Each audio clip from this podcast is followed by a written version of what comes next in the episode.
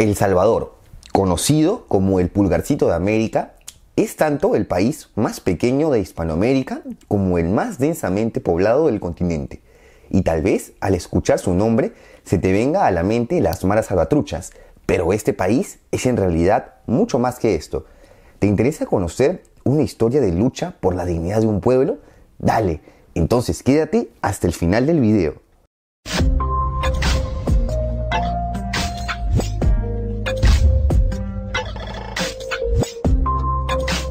El territorio completo de El Salvador estuvo comprendido en la región cultural de Mesoamérica, cuya historia se divide en tres periodos. Durante el preclásico se da la sedentarización de la población protomaya y lenca que habrían sido influenciados por la cultura olmeca. En este periodo destaca la cerámica usulután. Además, se encontraron ciertas zonas pobladas en Quelepa, Atiquizaya y el Trapiche, cuyos desarrollos habrían sido interrumpidos por la erupción del volcán de Ilopango hacia el siglo III después. Durante el periodo clásico, las poblaciones comenzaron a establecer comercio. La zona occidental lo hacía con Teotihuacán y la oriental con poblaciones en el valle de Ulúa, en el actual Honduras. Diversas ciudades de estado maya se irían formando por todo el territorio salvadoreño. Durante el clásico tardío se consideran tres fases culturales. La Payu, relacionada con la cultura maya, Tamaya, parte de la cultura Cotzumalguapa y Lepa, con centro en Quelepa. Grandes sitios arqueológicos se desarrollan en este periodo, entre los principales Tazumal, Carasucia, Quelepa y San Andrés. Hacia el periodo posclásico, diversas ciudades comienzan a ser abandonadas y hacia el siglo XIII comienzan migraciones de grupos nahua, de donde pertenecían los mexicas. En el periodo posclásico temprano se desarrolla la fase Guazapa, de donde destaca el sitio arqueológico de Cihuatán. Pero probablemente el estado precolombino salvadoreño más importante se desarrolla durante el posclásico tardío, con el señorío de Cuscatlán, que llegó a abarcar un territorio de 10.000 kilómetros cuadrados y se organizó en 74 provincias tributarias denominadas Calpishcayu. La economía de este estado se basó principalmente en el maíz, así como cacao, sal y pesca. Las actividades se verían facilitadas gracias a la construcción de obras de ingeniería y comercio a larga distancia. Por otro lado, la sociedad estuvo organizada en nobleza, sacerdocio, plebeyos y esclavos, usualmente prisioneros de guerra. Hacia 1520, una terrible epidemia de viruela, iniciada en el actual México, mermaría la población en la mitad. Esto es el preludio de la conquista del territorio salvadoreño. El primer español en llegar sería Andrés Niño, quien bautizó el Golfo de Fonseca, pero la conquista de Cuscatlán se daría con la expedición de Pedro Alvarado, enviado por Hernán Cortés luego de concretar la conquista de los aztecas. Durante esta conquista destaca la resistencia del hipotético personaje de Atlacal. En los años siguientes, los colonizadores fueron estableciendo diversos asentamientos como San Salvador en 1525, que sería la capital más antigua de Centroamérica. Hacia fines de la década de 1540, el actual El Salvador estaba dividido en las provincias de San Salvador y la alcaldía de Sonsonate, ambas parte de la Capitanía General de Guatemala, que a su vez formó parte del Virreinato de Nueva España. Este periodo de dominio español se ve más a detalle en este video. Grosso modo, El Salvador pasaría, al igual que el resto de territorios, por un periodo de mestizaje. La economía se basaba en el sistema de encomiendas y al carecer este territorio de mucho oro y plata, primó la explotación agrícola. Asimismo, El Salvador también fue víctima de tres incursiones corsarias, la primera de ellas al mando del conocido Francis Drake. Hacia las últimas décadas del siglo XVIII, diversas rebeliones en la región comenzaban a estallar. La independencia de Estados Unidos, la Revolución Francesa y los progresivos aumentos de tributos desde las reformas borbónicas hasta la inversión bélica durante las guerras napoleónicas son las causas de las inminentes guerras de independencia en Hispanoamérica. En el caso de El Salvador, Destacan el alzamiento del 5 de noviembre de 1811 en San Salvador, liderado por el sacerdote José Matías Delgado y Manuel José de Arce, y en enero de 1814, también en San Salvador, en donde la mayoría de líderes independentistas fueron arrestados. Incluso Santiago José Celis sería asesinado. En junio de 1821, Nueva España concreta su independencia, bajo el imperio mexicano de Agustín de Iturbide. En septiembre de 1821, los representantes de las provincias centroamericanas firman un acta de independencia con lo que la Capitanía de Guatemala declara su independencia optando por unirse al naciente imperio mexicano. Al derrocamiento de Iturbide en 1823 y la caída del efímero imperio, la Junta de Guatemala declaró la independencia constituyendo las Provincias Unidas del Centro de América. La Alcaldía de Sonsonate e Intendencia de San Salvador se unifican en el Estado de El Salvador. Al año siguiente, el naciente país se convierte en la República Federal de Centroamérica con el prócer independentista salvadoreño Manuel José de Arce como primer presidente.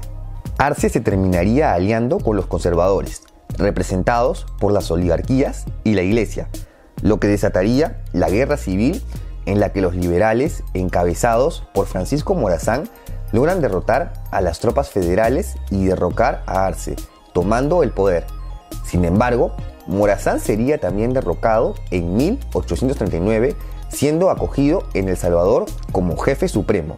Lógicamente, los conservadores lo expulsarían ante la amenaza que vuelva a levantarse y ante esta inestabilidad, las provincias de Centroamérica comienzan a declarar su independencia. En el caso de El Salvador, la proclama el 2 de febrero de 1841. Días después, se emite la primera constitución como Estado soberano e independiente. Las primeras décadas de El Salvador independiente se caracterizaron por una fuerte inestabilidad por la rivalidad entre liberales que buscaban la liberalización del comercio, el secularismo y la Unión Centroamericana y los conservadores, que buscaban mantener muchas de las instituciones coloniales. Ambas facciones estaban organizadas en torno a liderazgos caudillistas. Los liberales salvadoreños tenían figuras como Gerardo Barrios, mientras los conservadores contaban con Francisco Malespín y Francisco Dueñas. Estos últimos se ven beneficiados tras la derrota liberal durante la batalla de la Arada, comenzando la hegemonía conservadora interrumpida por el gobierno de Barrios en 1858 y retomando por los conservadores con Francisco Dueñas cuatro años después. Hacia 1871 se inicia un periodo conocido como la República Cafetalera, en el que priman los gobiernos liberales que promovieron leyes para que ciertas oligarquías se adueñaran de grandes extensiones de tierra ante el boom de la explotación del café. Todo esto plasmado en la ley de extinción de comunidades, que como te imaginarás no le sentaba nada bien a las comunidades rurales a pesar que impulsaría el crecimiento económico. Este periodo se consolida hacia 1898 con la llegada al poder de Tomás Regalado, con el que además de sellar un grado de estabilidad política, la élite económica cafetalera gobernaría el país hasta 1931. Otro presidente destacable en este periodo fue Manuel Enrique Araujo, quien creó la Guardia Nacional ante una serie de reformas sociales. Además, fue el único presidente asesinado durante su mandato por causas aún no esclarecidas. El último presidente de este periodo, Arturo Araujo, enfrentó una crisis económica por la caída de los precios de café, por lo que sería derrocado por una junta militar que da inicio a un periodo de autoritarismo en donde se sucedieron diversos gobiernos militares.